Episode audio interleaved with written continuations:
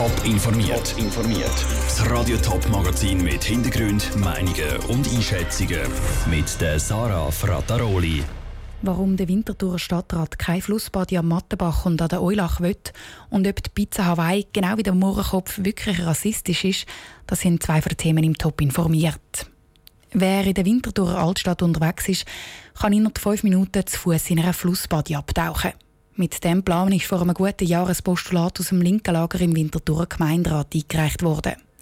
Hinter dem Winterthurer Teuchelwehrplatz, dort wo der Mattenbach in Teulach fließt, hätte es ein Flussbadi geben Der Winterthurer Stadtrat hat sich jetzt aber gegen so eine Flussbadi entschieden. Vivien Sasso. Zürich hat die Limat, Bern hat die Aare und Winterthur hat Eulach kühles Nass mitten in der Stadt.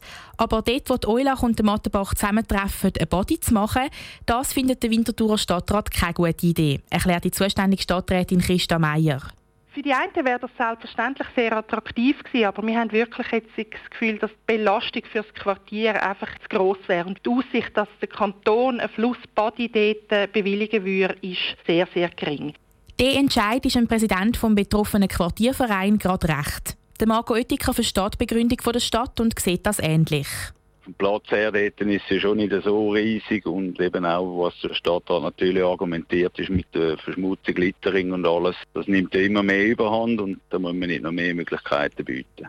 Darum ist der Marco Oettiker froh, dass der Stadtrat nicht weiter an so einer Flussbadi umplant. In dem Quartier wohnen nämlich auch viele ältere Leute, die wahrscheinlich nicht so Freude hätten an einer Body vor der Haustür, meint der Quartiervereinspräsident.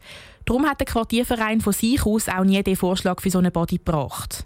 Das ist jetzt nie eine Idee gewesen, wo wir gedacht hätten, das wäre jetzt mal etwas oder notwendig. Von dem her gibt es genug Bereiche oder Möglichkeiten, wo man kann am Fluss baden kann. Tour. Da muss es da nicht an einem Tümpelrinneli, wo Eulach ist oder Mattenbach auch noch etwas geben. Der Präsident vom Quartierverein ist also froh, dass das Postulat vom Tisch ist. Wenn es aber doch so eine Body gegeben hätte, hätte sich der Quartierverein laut dem Präsident wahrscheinlich auch nicht gross dagegen gewehrt. Die Vivienne Sasso hat berichtet. Ein Flussbad in dem Sinn soll es im Mattenbach-Quartier also nicht geben. Die Stadt plant aber, den Ort, wo der Mattenbach und die Eulach zusammenfließen, in Zukunft doch ein bisschen gemütlicher zu machen. Dass die Bevölkerung dann dort zwar keine Bahnen schwimmen kann, aber wenigstens einmal die Füße baden kann. Und wir bleiben gerade zur Wintertour, wechseln aber das Thema. Seit heute gibt es zur Wintertour nämlich einen neuen Esslieferdienst, Uber Eats. Uber ist schon lange nicht nur noch Taxiersatz, sondern liefert eben auch Essen heim. Zur Wintertour sind 30 Restaurants mit dabei. Das Essen wird über eine App bestellt und dann mit dem Velo oder TÜV Kurier geliefert. Die Gewerkschaften kritisieren Uber Eats aber schon seit sie ihren Dienst in der Schweiz anbieten. Geändert hat sich bis jetzt nichts. Ruth Schmenzi. Der grösste Kritikpunkt für die Gewerkschaft ist das Geschäftsmodell von Uber Eats. Die Kurier werden nämlich nicht von Uber Eats angestellt, sondern sind selbstständig. Das heisst, sie müssen sich selber um eine Krankenversicherung oder eine Unfallversicherung kümmern. Durch das kann Uber Eats viel Geld sparen und hat auch keine Verantwortung gegenüber den Fahrern.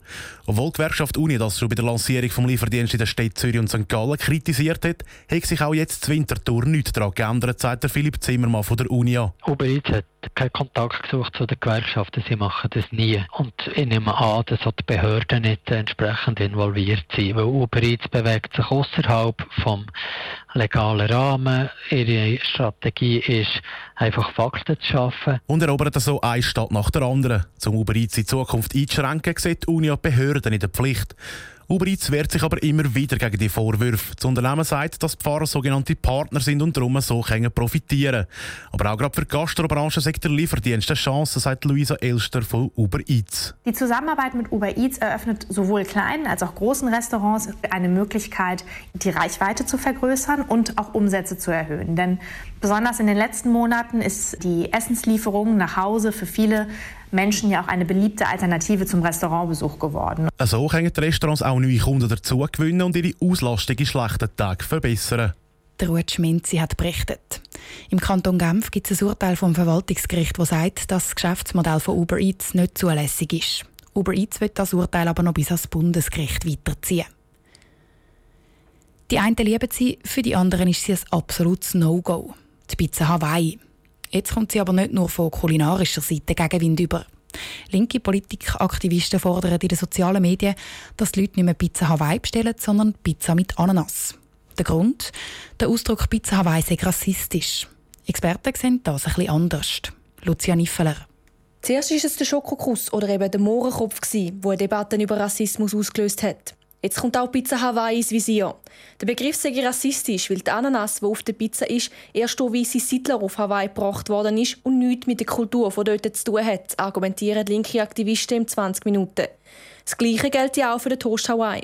Miriam Esa Davolio vom Institut für gesellschaftliche Vielfalt an der ZHW hat wenig Verständnis für die Argumentation. Ich finde, es ist wichtig, dass man sich auseinandersetzt, aber dass man jetzt quasi da alles möchte über den Haufen rühren und alles in Frage stellen, das finde ich gerade dann teilweise zu weit. In dieser Diskussion gehe ich vergessen, was Rassismus und Diskriminierung genau sind. Rassismus hat mit Gewalt und Unterdrückung zu tun, jemandem einen Schaden zufügen. Und das sieht Miriam Eser Davolio bei den Hawaiianern nicht.